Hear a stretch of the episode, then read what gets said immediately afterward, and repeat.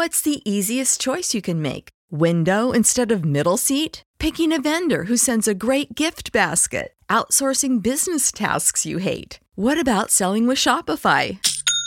Whether you're selling a little or a lot, Shopify helps you do your thing, however you cha-ching. Shopify is the global commerce platform that helps you sell at every stage of your business. From the launch your online shop stage to the first real life store stage, all the way to the did we just hit a million orders stage. Shopify's there to help you grow. Whether you're selling scented soap or offering outdoor outfits, Shopify helps you sell. Wherever and whatever you're selling, Shopify's got you covered. Sign up for a $1 per month trial period at shopify.com slash try. Go to shopify.com slash try now to grow your business, no matter what stage you're in. Shopify.com slash try.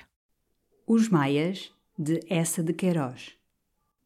Capítulo 3 Mas esse ano passou, outros passaram.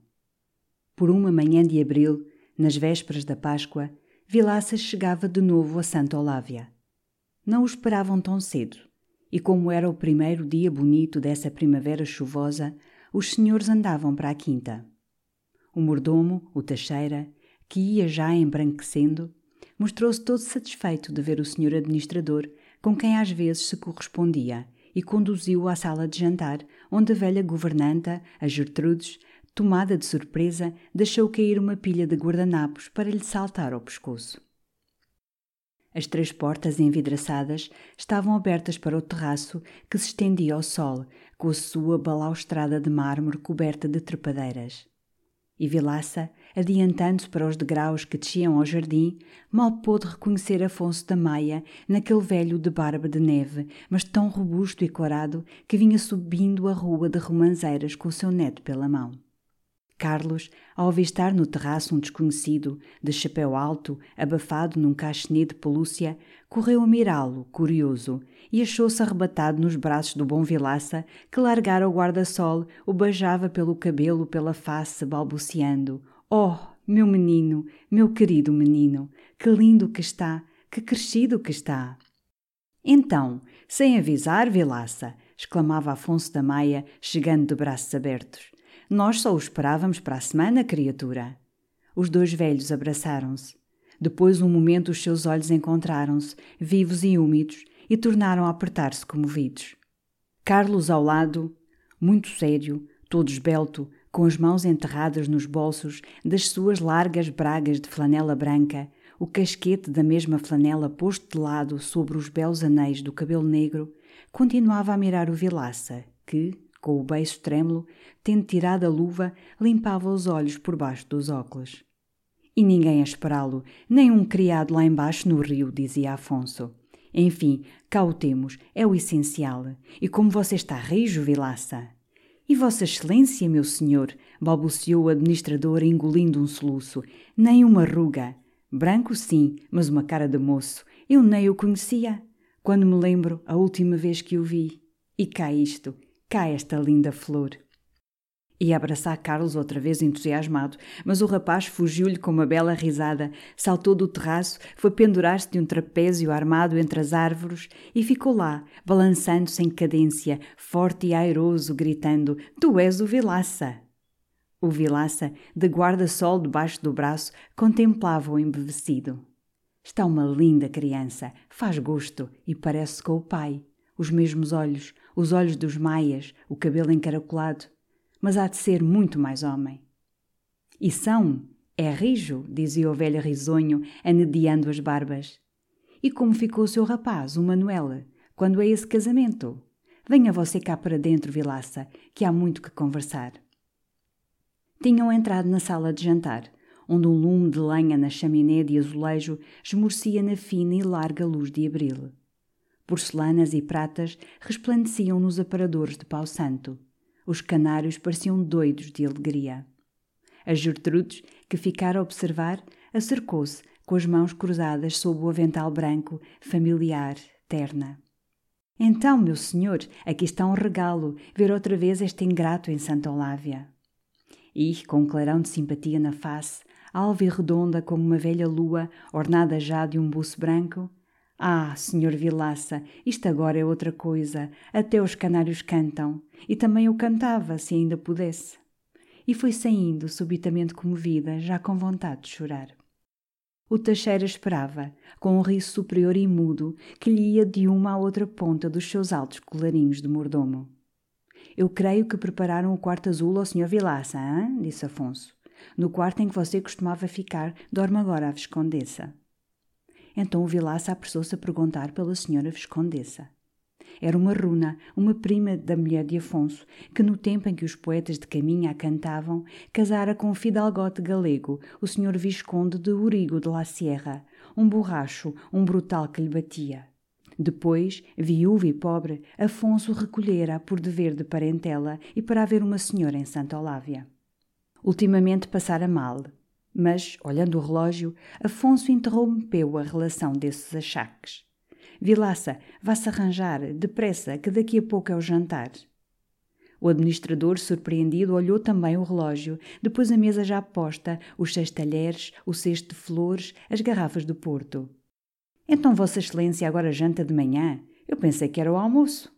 Eu lhe digo, o Carlos necessita ter um regime. De madrugada está já na quinta almoça às sete e janta a uma hora. E eu, enfim, para vigiar as maneiras do rapaz. E o senhor Afonso da Maia, exclamou Vilaça, a mudar de hábitos nessa idade. O que é ser avô, meu senhor? Tolice, não é isso. É que me faz bem. Olhe que me faz bem. Mas avise, Vilaça, avise, que Carlos não gosta de esperar. Talvez tenhamos o abade. O custódio? Rica coisa. Então, se Vossa Excelência me dá licença. Apenas no corredor, o mordomo, ansioso por conversar com o senhor administrador, perguntou-lhe, desembaraçando do guarda-sol e do chal-manta. Com franqueza, como nos acha por cá, pela quinta, senhor Vilaça? Estou contente, Teixeira, estou contente. Pode-se vir por gosto a Santa Olávia.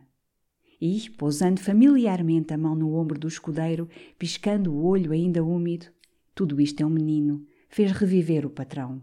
O Teixeira riu respeitosamente. O menino realmente era a alegria da casa. Olá, quem toca por cá? exclamou Vilaça, parando nos degraus da escada, ao ouvir em cima um afinar gemente de Rabeca. É o Sr. Brown, o inglês, o preceptor do menino. Muito habilidoso, é um regalo ouvi-lo. Toca às vezes à noite na sala. O Sr. Juiz de Direito acompanha-o na concertina. Aqui, Sr. Vilaça, o quarto de Vossa Senhoria. Muito bonito, sim, senhor. O verniz dos móveis novos brilhava na luz das duas janelas, sobre o tapete alvadio semeado de florzinhas azuis. E as bambinelas, os reposteiros de cretone, repetiam as mesmas folhagens azuis sobre fundo claro. Este conforto fresco e campestre deleitou o bom Vilaça. Foi logo a palpar os cretones, esfregou o mármore da cômoda, provou a solidez das cadeiras. Eram uns mobílias compradas no Porto, hein? Pois elegantes, e realmente não tinham sido caras, nem ele fazia ideia. Ficou ainda em bicos de pés a examinar duas aguarelas inglesas representando vacas de luxo deitadas na relva à sombra de ruínas românticas. O Teixeira observou-lhe com o relógio na mão. Olhe que Vossa Senhoria tem só dez minutos. O menino não gosta de esperar. Então Vilaça decidiu-se a desenrolar o cachenê. Depois tirou o seu pesado colete de malha de lã, e pela camisa entreaberta via saindo uma flanela escarlate por causa do reumatismo e os bentinhos de seda bordada. O Teixeira desapertava as correias da maleta. Ao fundo do corredor, a Rebeca atacara o Carnaval de Veneza. E através das janelas fechadas sentia-se o grande ar, a frescura, a paz dos campos, todo o verde de abril. Vilaça, sem óculos, um pouco arrepiado, passava a ponta da toalha molhada pelo pescoço por trás da orelha e ia dizendo: Então o nosso Carlinhos não gosta de esperar, é? Já se sabe, é ele quem governa. Mimos e mais mimos, naturalmente. Mas o Teixeira, muito grave, muito sério, desiludiu o senhor administrador. Mimos e mais mimos, dizia Sua Senhoria. Coitadinho dele, que tinha sido educado com uma vara de ferro. Se ele fosse a contar ao Sr. Vilaça, não tinha a criança cinco anos, já dormia num quarto só, sem lamparina. E todas as manhãs, zás, para dentro de uma tina de água fria, às vezes a gear lá fora. E outras barbaridades. Se não se soubesse a grande paixão do avô pela criança, havia de se dizer que a queria morta. Deus lhe perdoou, ele, Teixeira, chegara a pensá-lo. Mas não, parece que era sistema inglês. Deixava-o correr, cair, trepar às árvores, molhar-se, apanhar soalheiras, como um filho de caseiro. E depois o rigor com as comidas, só a certas horas e de certas coisas. E às vezes a criancinha, com os olhos abertos a aguar, muita, muita dureza. E o Teixeira acrescentou: Enfim, era a vontade de Deus, saiu forte. Mas que nós aprovássemos a educação que tem levado, isso nunca aprovamos, nem eu, nem a Gertrudes. Olhou outra vez o relógio, preso por uma fita negra sobre o colete branco. Deu alguns passos lentos pelo quarto. Depois, tomando de sobre a cama a sobrecasaca do procurador, foi-lhe passando a escova pela gola, de leve e por amabilidade, enquanto dizia, junto ao tocador onde o Vilaça acamava as duas longas repas sobre a calva. Sabe, Vossa Senhoria, apenas veio o mestre inglês o que lhe ensinou? A remar. A remar, Senhor Vilaça, como um barqueiro. Sem contar o trapézio e as habilidades de palhaço. Eu nisso nem gosto de falar. Que eu sou o primeiro a dizê-lo. O Brown é boa pessoa. Calado, hasteado, excelente músico. Mas o que é que eu tenho repetido às Gertrudes? Pode ser muito bom para inglês, não é para ensinar um fidalgo português. Não é. Vá Vossa Senhoria falar a esse respeito com a Senhora Dona Ana Silveira. Bateram de manso à porta. O Teixeira embudeceu. Um escudeiro entrou, fez um sinal ao mordomo, tirou-lhe do braço respeitosamente a sobrecasaca e ficou com ela junto do tocador, onde o vilaça, vermelho e apressado, lutava ainda com as repas rebeldes. O Teixeira da porta disse com o relógio na mão: É o jantar. Tem Vossa Senhoria dois minutos, Senhor Vilaça. E o administrador daí um momento abalava também, abotoando ainda o casaco pelas escadas. Os senhores já estavam todos na sala. Junto do fogão, onde as achas consumidas morriam na cinza branca, o Brown percorria o Times. Carlos, a cavalo nos joelhos do avô, contava-lhe uma grande história de rapazes e de bulhas. E ao pé, o bom abate custódio, com o lenço de rapé esquecido nas mãos, escutava, de boca aberta, num riso paternal eterno. Olhe quem ali vem, abade, disse-lhe Afonso. O abade voltou-se e deu uma grande palmada na coxa. Esta é nova. Então é o nosso Vilaça. E não me tinham dito nada. Venham de lá esses ossos, homem.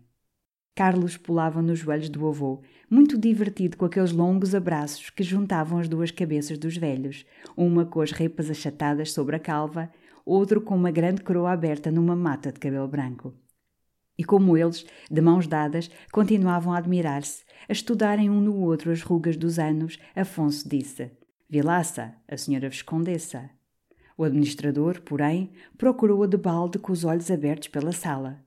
Carlos ria, batendo as mãos.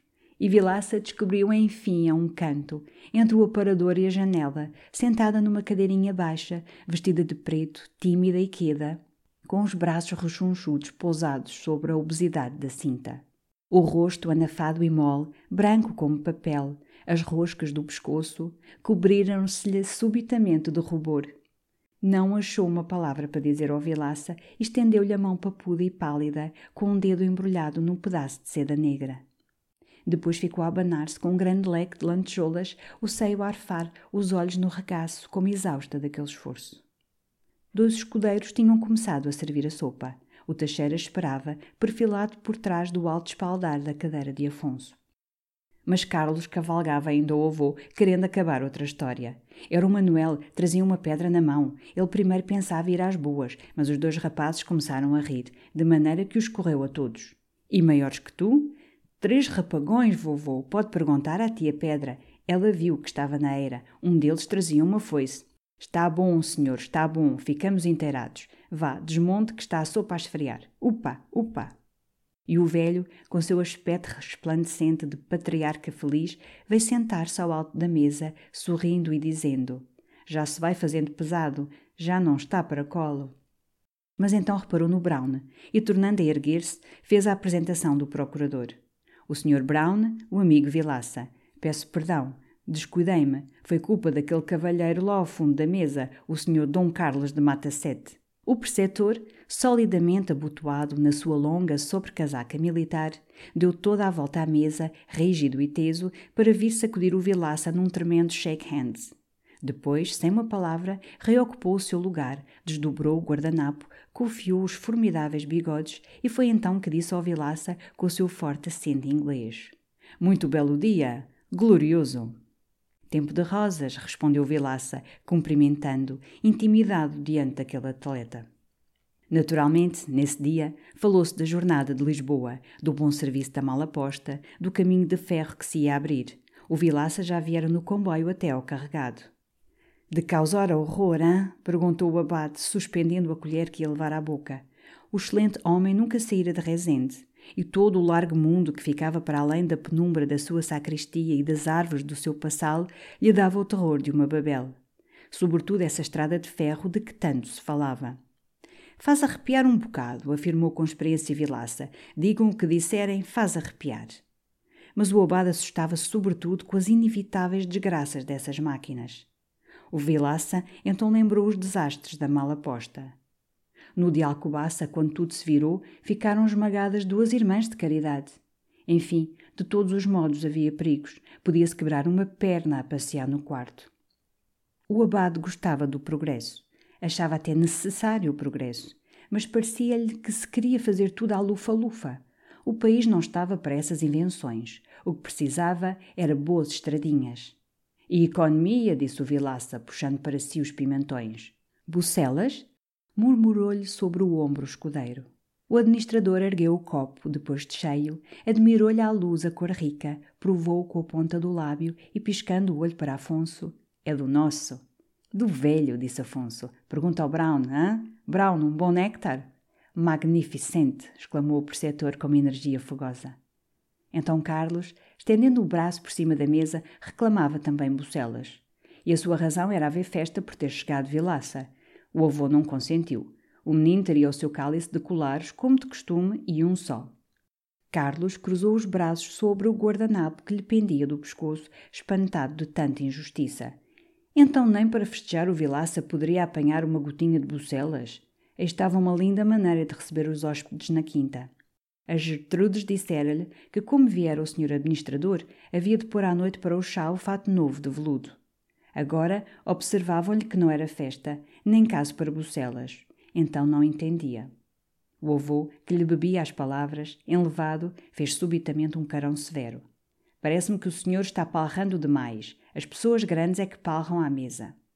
Carlos recolheu-se logo ao seu pranto, murmurando muito mansamente. Está bom, vovô, não te zangues. Esperarei para quando for grande. Houve um sorriso em volta da mesa.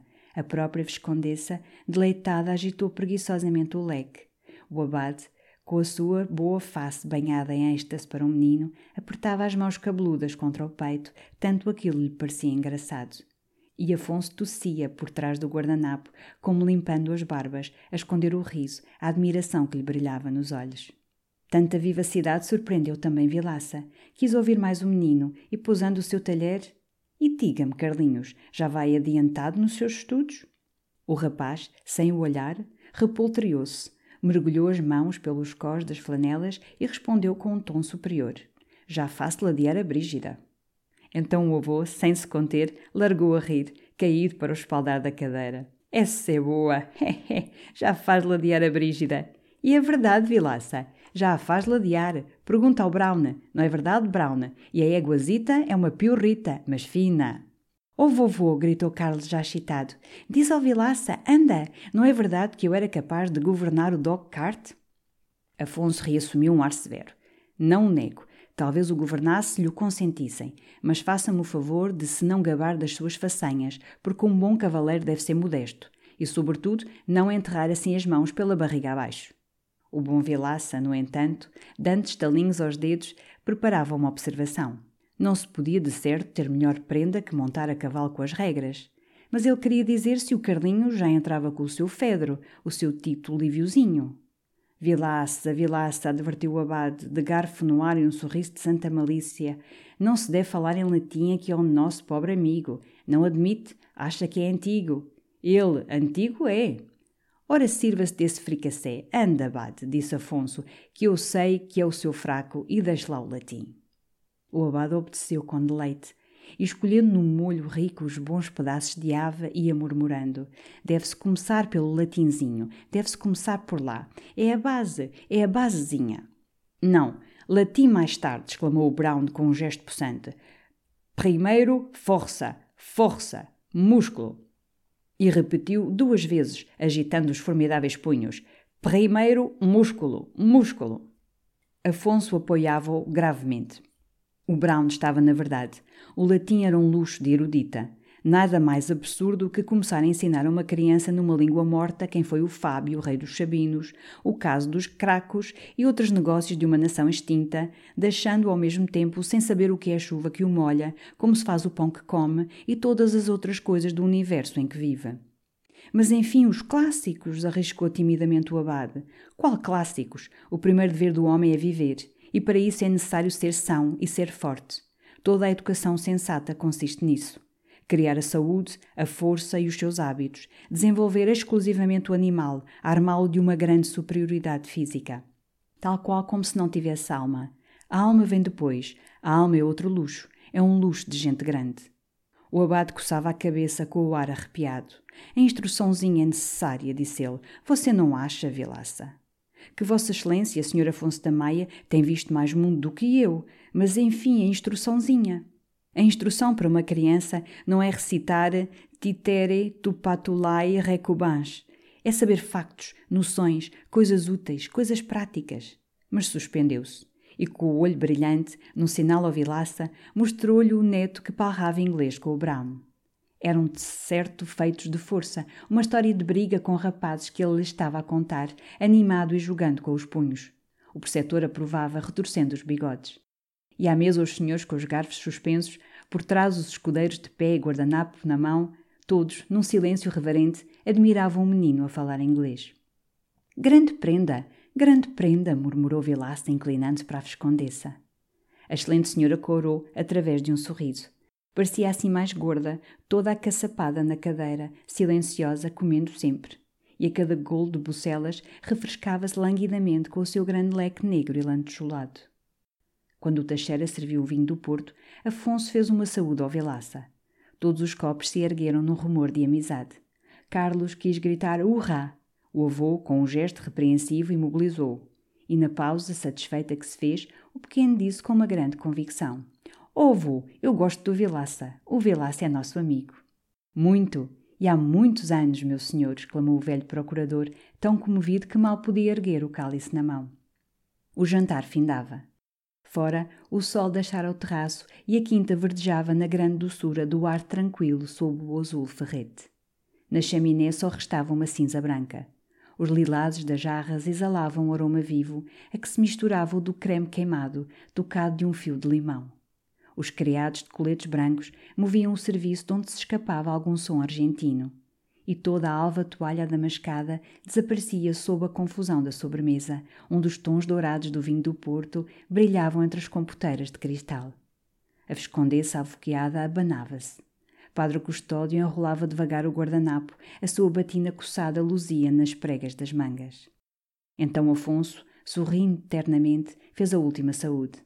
Viva Vossa Senhoria, Senhor Carlos de Mata Sete. Senhor vovô, dizia o pequeno, escorripichando o copo. A cabecinha de cabelos negros, a face velha de barbas de neve, saudavam-se das extremidades da mesa, enquanto todos sorriam no enternecimento daquela cerimónia. Depois o abade, de palito na boca, murmurou as graças. A Viscondessa, cerrando os olhos, juntou também as mãos.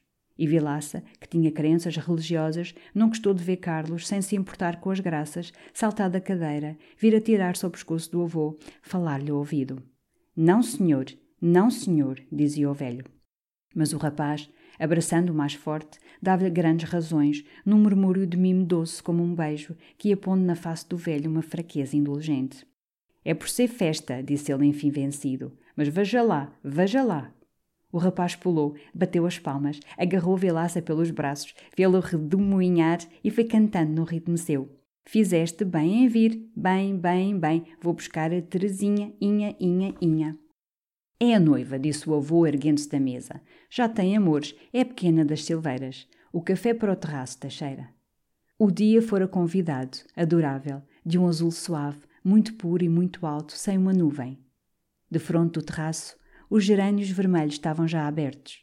As verduras dos arbustos, muito tenras ainda, de uma delicadeza de renda, pareciam tremer ao menor sopro.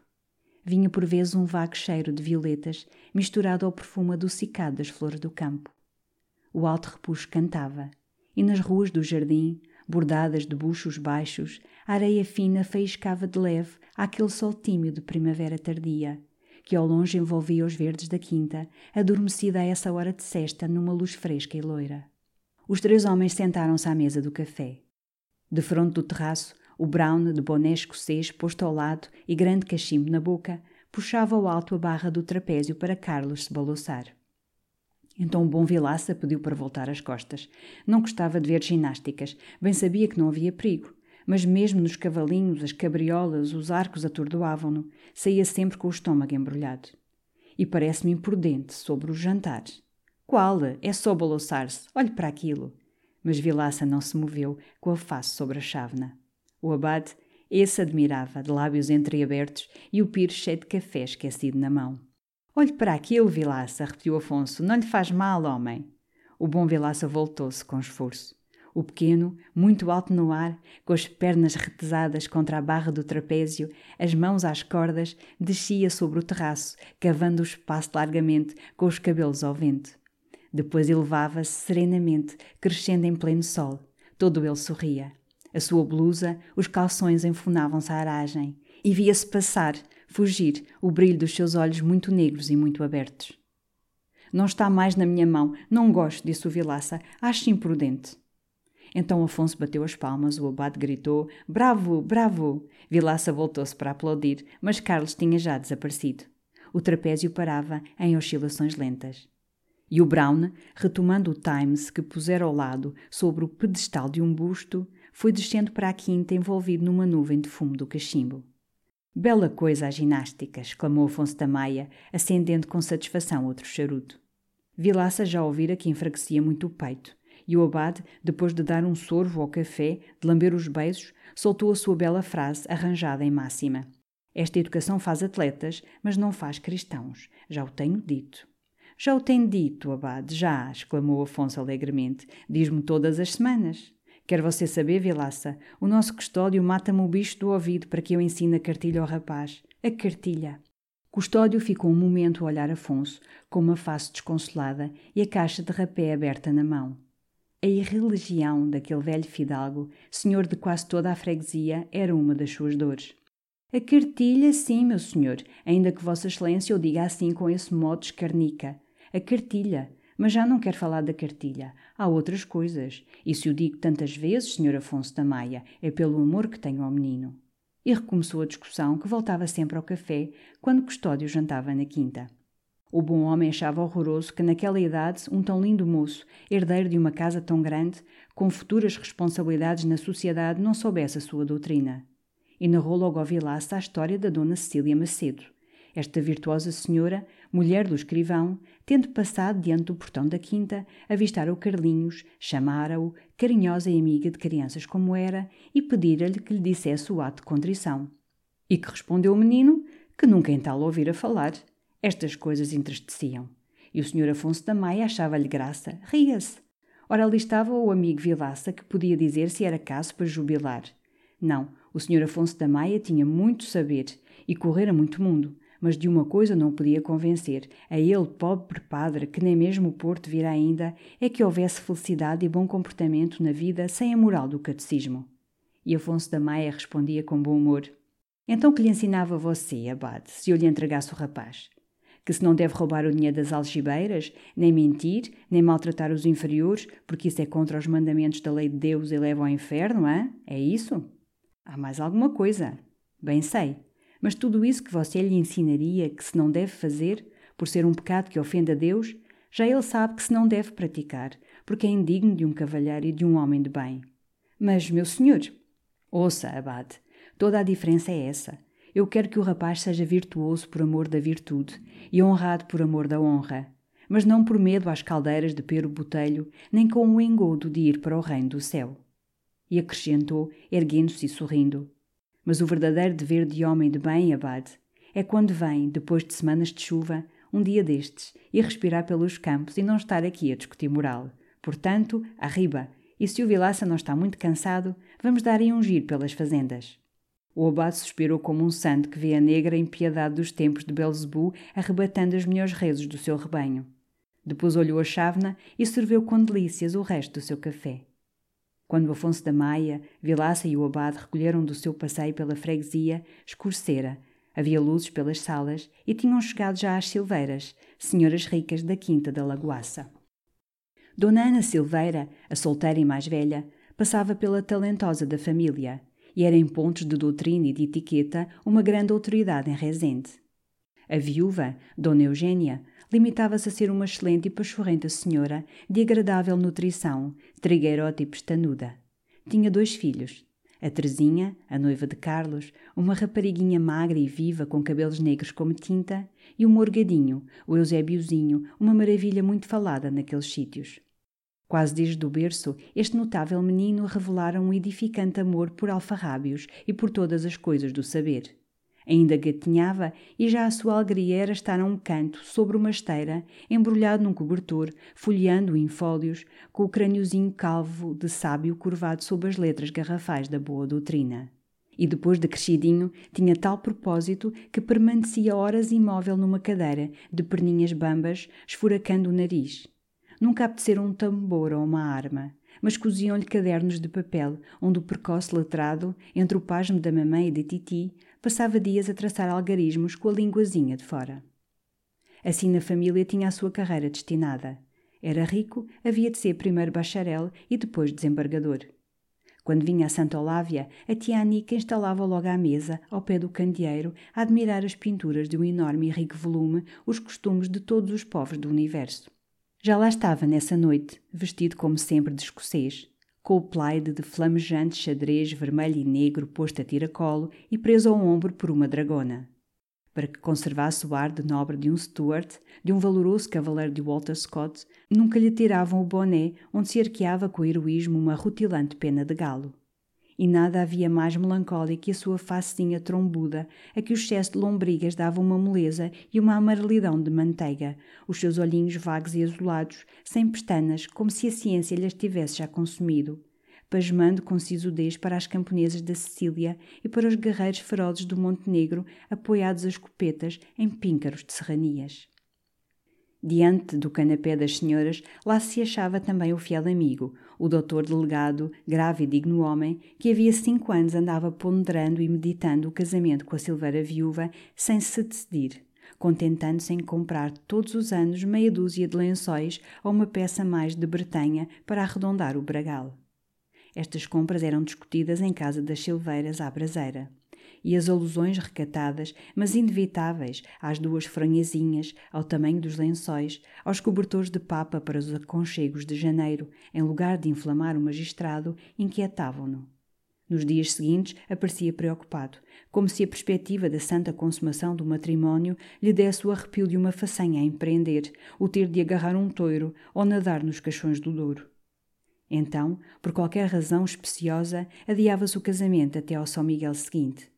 E, aliviado, tranquilo, o respeitável doutor continuava a acompanhar as silveiras a chás, festas de igreja ou pêsames, vestido de negro, afável serviçal, sorrindo a Dona Eugênia, não desejando mais prazeres que os dessa convivência paternal. Apenas Afonso entrou na sala, deram-lhe logo notícia do contratempo. O doutor juiz de direito e a senhora não podiam vir, porque o magistrado tivera a dor e as Brancos tinham mandado recado a desculpar-se, coitadas, que era dia de tristeza em casa, por fazer 17 anos que morrera o mano Manuel. Bem, disse Afonso, bem. A dor, a tristeza, o mano Manuel, fazemos nós um voltaretezinho de quatro. Que diz o nosso doutor delegado? O excelente homem dobrou a sua fronte calva, murmurando que estava às ordens.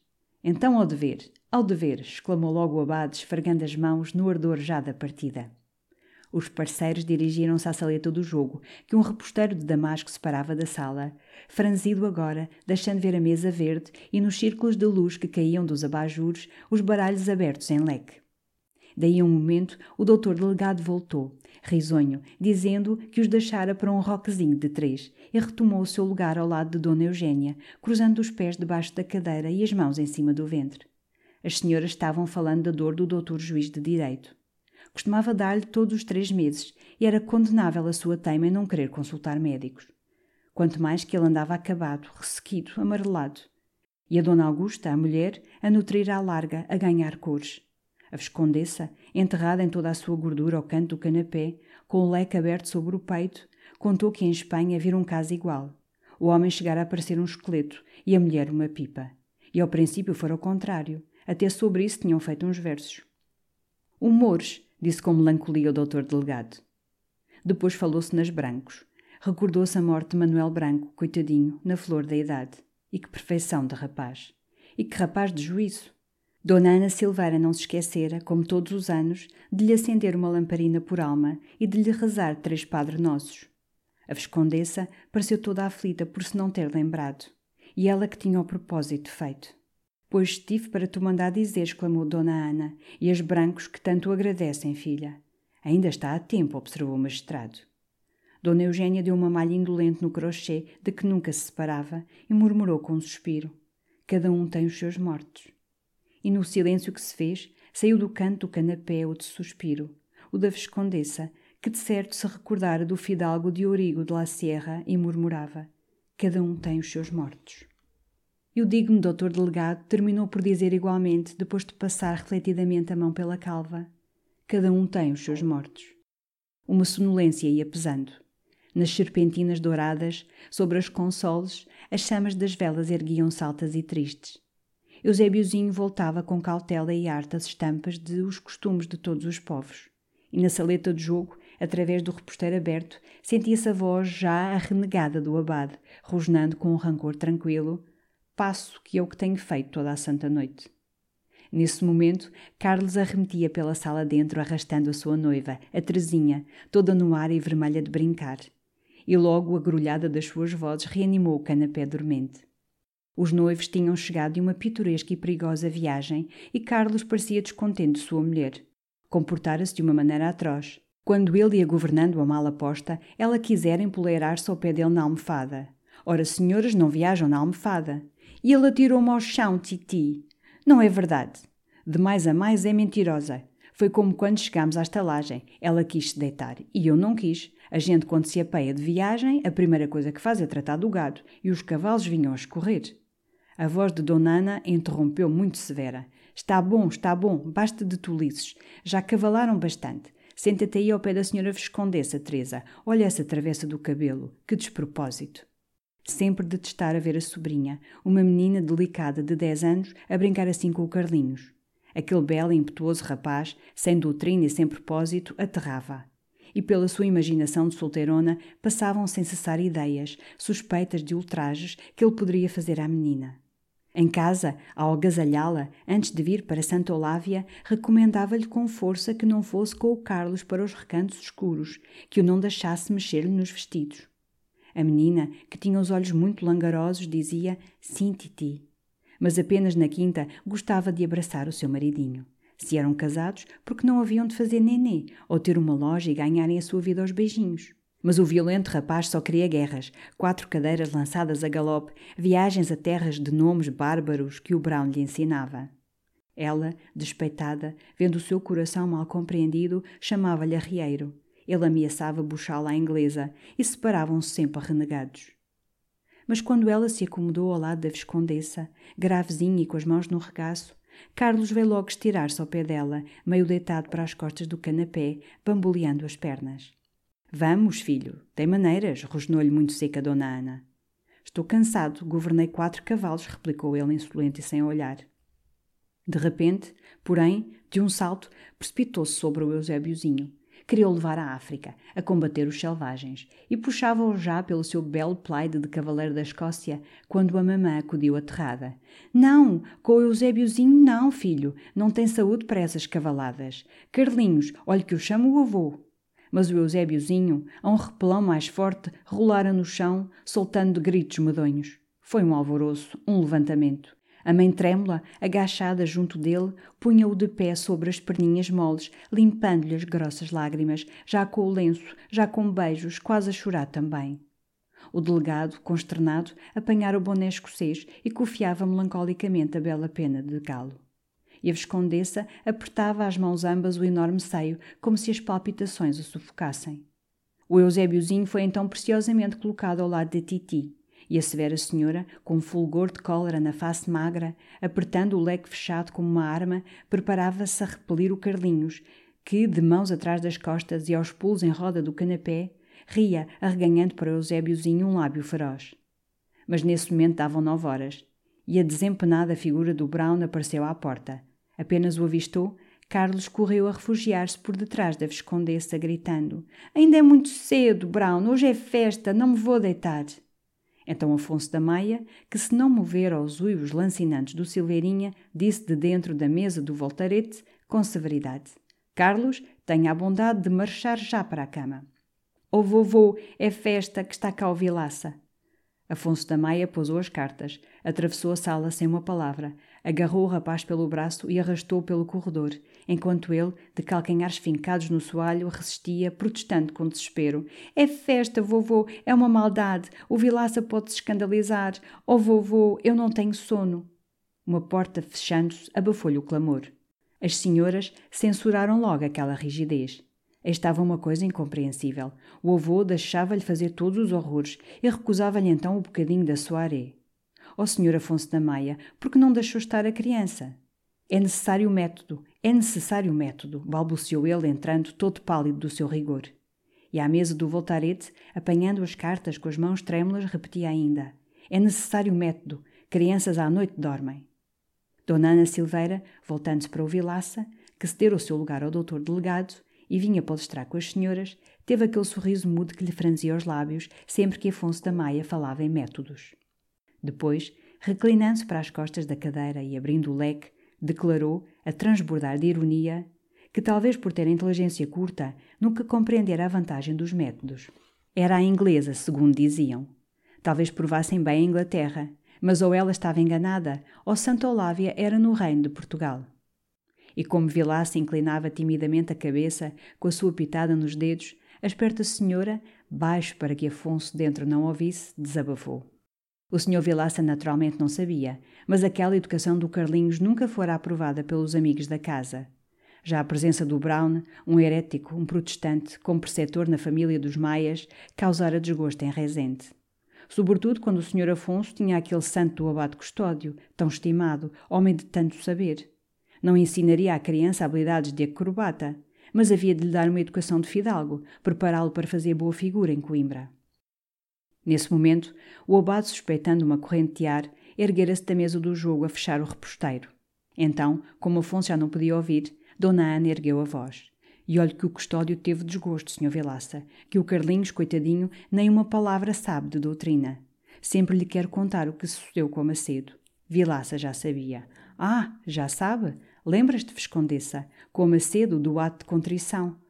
A Viscondessa suspirou, erguendo um olhar mudo ao céu através do teto. Horroroso, continuou Dona Ana. A pobre mulher chegou lá à nossa casa embuchada e eu fez-me impressão. Até sonhei com aquilo três noites a fio. Calou-se um momento. Vilaça, embaraçado, acanhado, fazia girar a caixa de rapé nos dedos, com os olhos postos no tapete. Outro langor de sonolência passou na sala. Dona Eugênia, com as pálpebras pesadas, fazia de vez em quando uma malha mole no crochê. E a noiva de Carlos, estirada para o canto do sofá, já dormia, com a boquinha aberta, os seus lindos cabelos negros caindo-lhe pelo pescoço. Dona Ana, depois de bocejar de leve, retomou a sua ideia. Sem contar que o pequeno está muito atrasado. A não ser um bocado de inglês, não sabe nada, não tem prenda nenhuma. Mas é muito esperto, minha rica senhora, acudiu Vilaça. É possível, respondeu secamente a inteligente Silveira. E, voltando-se para Eusébiozinho, que se conservava ao lado dela, quieto como se fosse de gesso, Ó oh filho, diz tu aqui ao senhor Vilaça aqueles lindos versos que sabes. Não sejas atado, anda. Vai, Eusébio, filho, sê bonito. Mas o menino, molengão e tristonho, não se descolava das saias da Titi. Teve ela de o pôr de pé, ampará-lo, para que o tenro prodígio não aluísse sobre as perninhas flácidas e a mamã prometeu-lhe que se dissesse os versinhos, dormia essa noite com ela.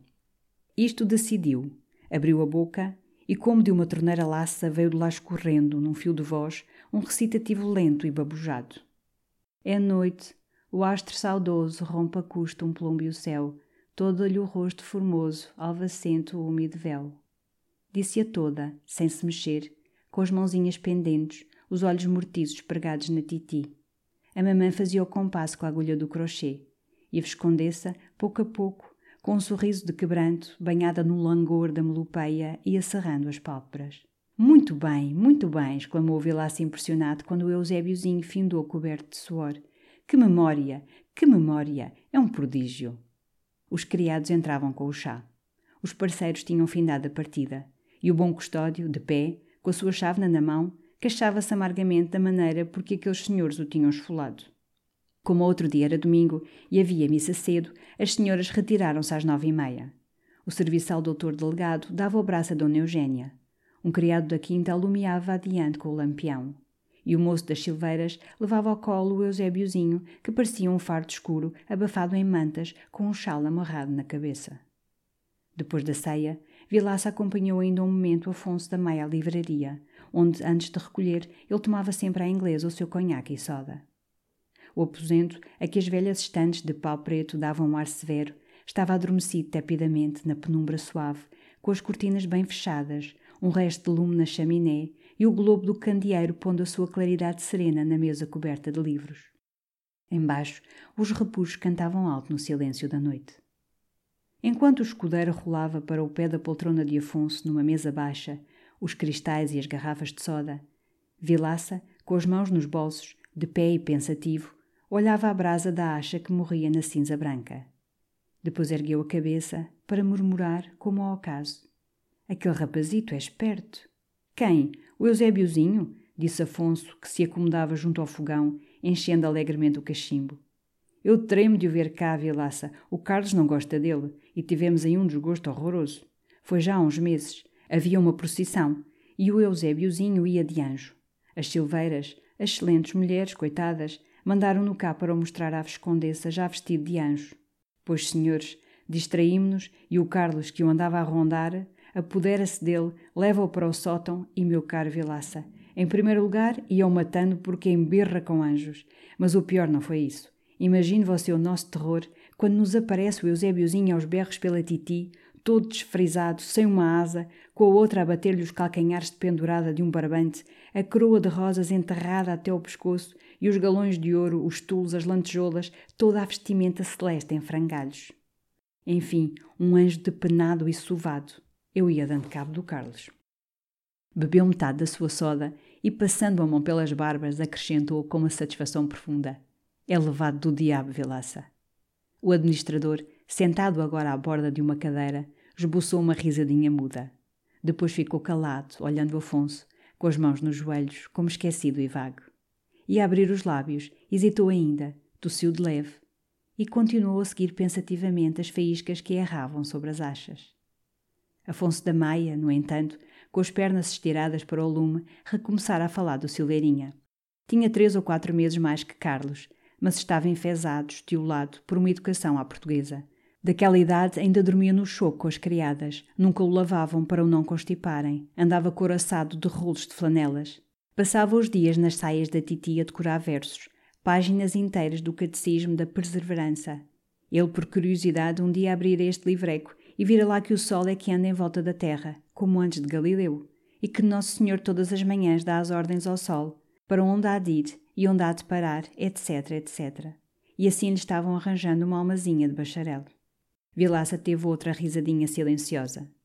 Depois, como subitamente cedido, ergueu-se, fez talar os dedos, disse certas palavras. Vossa Excelência sabe que apareceu a mão forte? Afonso, sem mover a cabeça, reclinado para as costas da poltrona, perguntou tranquilamente, envolvido no fumo do cachimbo. Em Lisboa? Não, senhor, em Paris. Viu lá o Alencar, esse rapaz que escreve e que era muito de arrojo. Esteve até em casa dela e ficaram calados. Havia anos que entre eles se não pronunciara o nome de Maria Monforte. Ao princípio, quando se retirara para Santa Olávia, a preocupação ardente de Afonso da Maia fora tirar-lhe a filha que ela levara. Mas a esse tempo ninguém sabia onde Maria se refugiara com o seu príncipe. Nem pela influência das legações, nem pagando regiamente a polícia secreta de Paris, de Londres, de Madrid, se pôde descobrir a toca da fera, como dizia então Vilaça. Ambos, de certo, tinham mudado de nome. E dadas essas naturezas boêmias, quem sabe se não errariam agora pela América, pela Índia, em regiões mais exóticas.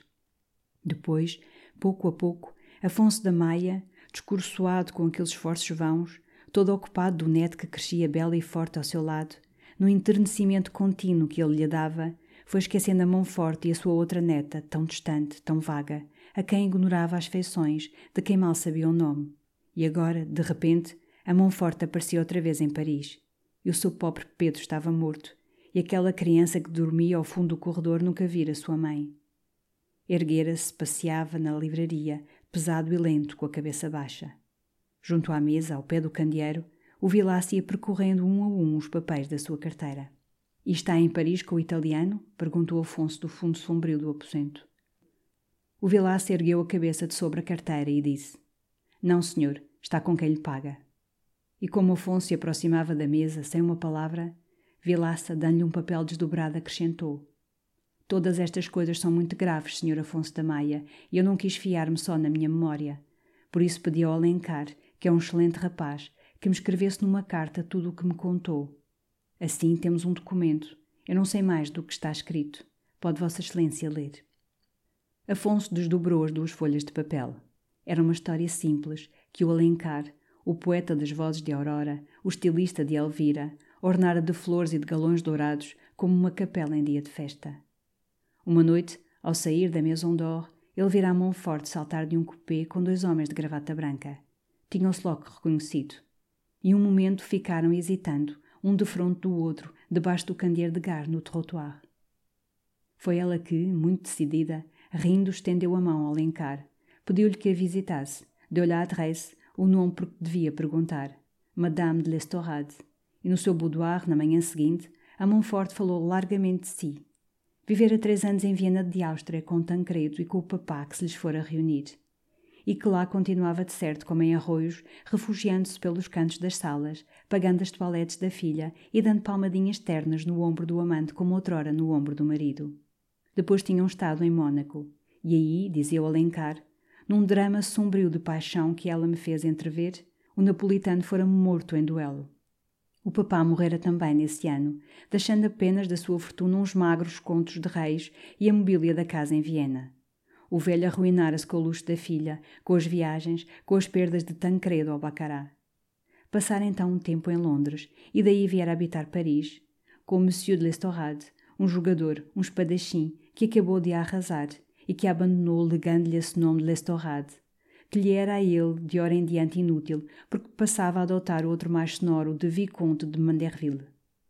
Enfim, pobre, formosa, doida, excessiva, lançara-se na existência daquelas mulheres de quem, dizia o Alencar, a pálida Margarida Gautier, a gentil dama das camélias, é o tipo sublime, o símbolo poético, a quem muito será perdoado porque muito amaram. E o poeta terminava: Ela está ainda no esplendor da beleza, mas as rugas virão, e então que avistará em redor de si? As rosas secas e ensanguentadas da sua coroa de esposa. Saí daquele boudoir perfumado com a alma dilacerada, meu vilaça.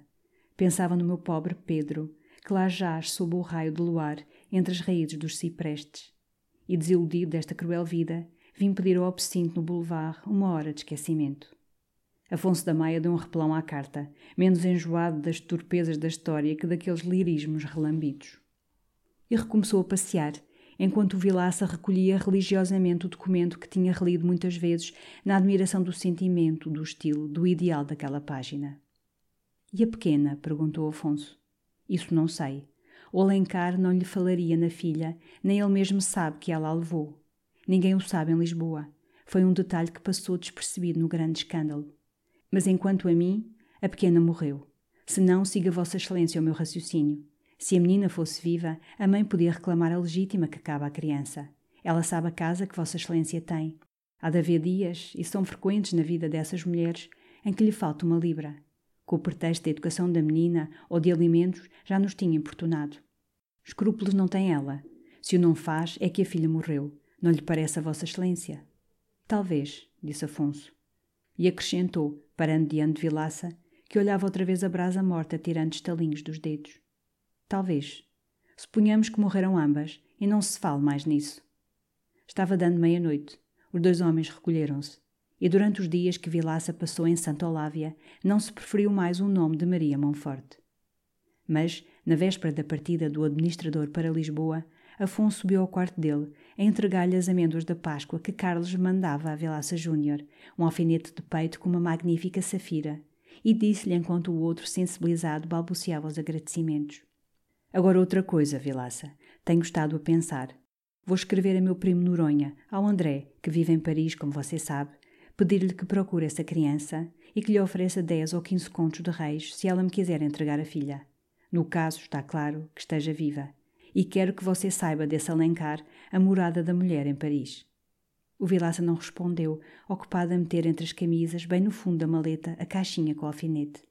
Depois, erguendo-se, ficou diante de Afonso a coçar refletidamente o queixo. Então que lhe parece, Vilaça? Parece-me arriscado. E deu as suas razões. A menina devia ir nos seus treze anos. Estava uma mulher, com o seu temperamento formado, o caráter feito, talvez os seus hábitos. Nem falaria o português. As saudades da mãe haviam de ser terríveis. Enfim, o Sr. Afonso da Maia trazia uma estranha para casa. Você tem razão, Vilaça, mas a mulher é uma prostituta e a pequena é do meu sangue. Nesse momento, Carlos, cuja voz gritava no corredor pelo vovô, precipitou-se no quarto esgadelhado, escarlate como uma romã. O Brown tinha achado uma corujazinha pequena. Queria que o vovô viesse ver. Andar a buscá-lo por toda a casa. Era de morrer a rir. Muito pequena, muito feia, toda pelada e com dois olhos de gente grande. E sabia onde havia o ninho. Vem depressa, oh vovô, depressa, que é necessário ir pô-la no ninho, por causa da coruja velha que se pode afligir. O Brown está-lhe a dar azeite. Oh, Vilaça, vem ver. Oh, vovô, pelo amor de Deus, tem uma cara tão engraçada. Mas depressa, que a coruja velha pode dar pela falta. E impaciente com a lentidão risonha do vovô, tanta indiferença pela inquietação da coruja velha, abalou tirando com a porta. Que bom coração! exclamou Vilaça comovido, a pensar nas saudades da coruja. A mãe dele é que não tem saudades. Sempre o disse, é uma fera. Afonso encolheu tristemente os ombros. Iam já no corredor quando ele, parando um momento, baixando a voz, temos esquecido de lhe contar, Vilaça. O Carlos sabe que o pai se matou. Vilaça arredondou os olhos de espanto. Era verdade. Uma manhã entrara-lhe pela livraria e dissera-lhe: Ó oh, vovô, o papá matou-se com uma pistola. Naturalmente algum criado que lhe contara. E Vossa Excelência? Eu? Que havia de fazer? Disse-lhe que sim. Em tudo tenho obedecido ao que Pedro me pediu nessas quatro ou cinco linhas da carta que me deixou. Quis ser enterrado em Santa Olávia, aí está. Não queria que o filho jamais soubesse da fuga da mãe, e por mim, de certo nunca o saberá. Quis que dois retratos que havia dela em arroios fossem destruídos. Como você sabe, obtiveram-se e destruíram-se. Mas não me pediu que ocultasse ao rapaz o seu fim. E por isso disse ao pequeno a verdade. Disse-lhe que num momento de loucura o papá tinha dado um tiro em si. E ele, e ele, replicou Afonso sorrindo, perguntou-me quem lhe tinha dado a pistola e torturou-me toda uma manhã para lhe dar também uma pistola. E aí está o resultado dessa revelação. É que tive de mandar vir do Porto uma pistola de vento.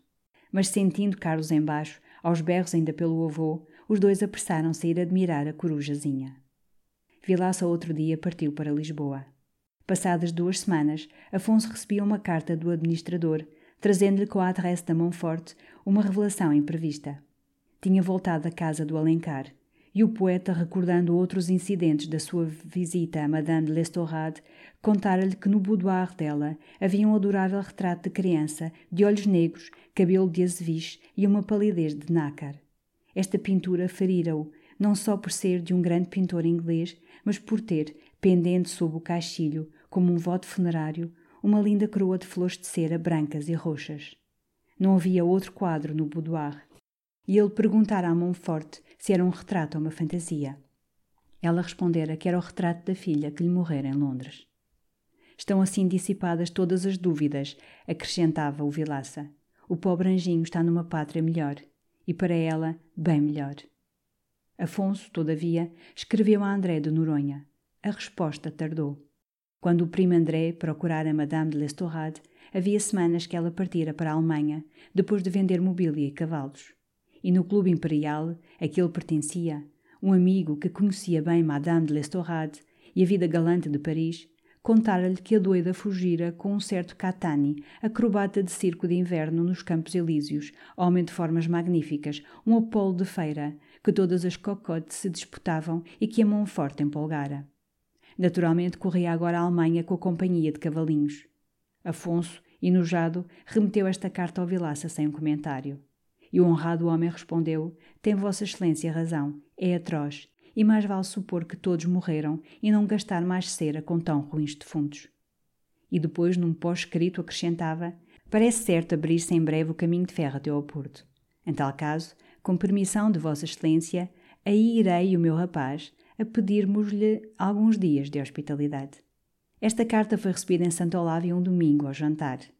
Afonso lera alto o PS. Todos se alegraram, na esperança de ver o bom Vilaça em breve na quinta e falou-se mesmo em arranjar um grande piquenique rio acima. Mas terça-feira à noite chegava um telegrama de Manuel Vilaça anunciando que o pai morrera nessa manhã de uma apoplexia. Dois dias depois vinham mais longos e tristes pormenores. Fora depois do almoço que, de repente, Vilaça se sentira muito sufocado e com tonturas. Ainda tivera forças de ir ao quarto respirar um pouco de éter mas ao voltar à sala cambaleava, queixava-se de ver tudo amarelo e caiu de bruços como um fardo sobre o canapé. O seu pensamento, que se extinguia para sempre, ainda nesse momento se ocupou da casa que há trinta anos administrava. Balbuciou a respeito de uma venda de cortiça, recomendações que o filho já não pôde perceber. Depois deu um grande ai. E só tornou a abrir os olhos para murmurar no derradeiro sopro estas derradeiras palavras: Saudades ao patrão. Afonso da Maia ficou profundamente afetado, e em Santa Olávia, mesmo entre os criados, a morte de Vilaça foi como um luto doméstico. Uma dessas tardes, o velho, muito melancólico, estava na livraria com o jornal esquecido nas mãos, os olhos cerrados, quando Carlos, que ao lado rabiscava carantonhas num papel, veio passar-lhe um braço pelo pescoço e, como compreendendo os seus pensamentos, perguntou-lhe se o Vilaça não voltaria a vê-los à quinta. Não, filho, nunca mais. Nunca mais o tornamos a ver. O pequeno, entre os joelhos e os braços do velho, olhava o tapete e, como recordando-se, murmurou tristemente. O Vilaça, coitado, dava estalinhos com os dedos. Oh vovô, para onde o levaram? Para o cemitério, filho, para debaixo da terra. Então Carlos desprendeu-se devagar do abraço do avô e, muito sério, com os olhos nele, Oh vovô, por que não lhe mandas fazer uma capelinha bonita, toda de pedra, com uma figura como tem o papá? O velho a chegou ao peito, beijou-o comovido. Tens razão, filho, tens mais coração que eu. Assim o bom Vilaça teve no cemitério dos prazeres o seu jazigo, que fora a alta ambição da sua existência modesta. Outros anos tranquilos passaram sobre Santa Olávia. Depois, uma manhã de julho, em Coimbra, Manuel Vilaça, agora administrador da casa, trepava as escadas do Hotel Mondego, onde o Afonso se hospedara com o neto, e entrava pela sala, vermelho, suando, berrando. Neminé, Neminé! Fizera Carlos o seu primeiro exame. E que exame! Teixeira, que tinha acompanhado os senhores de Santa Olávia, correu à porta, abraçou-se quase chorando ao menino, agora mais alto que ele e muito formoso na sua batina nova. Em cima no quarto, Manuel Vilaça, soprando ainda, limpando as bagas de suor, exclamava: Ficou tudo espantado, Sr. Afonso da Maia. Os lentes até estavam comovidos. Ih, Jesus, que talento! Vem a ser um grande homem, é o que todo o mundo disse. E que faculdade vai ele seguir, meu senhor? Afonso, que passeava todo trêmulo, respondeu com um sorriso. Não sei, Vilaça. Talvez nos formemos ambos em direito. Carlos assomou à porta, radiante, seguido do tacheiro e do outro escudeiro que trazia champanhe numa salva. Então venha cá, seu maroto, disse Afonso muito branco com os braços abertos. Bom exame, hein? Eu. Mas não pôde prosseguir. As lágrimas, duas a duas, corriam-lhe pela barba branca.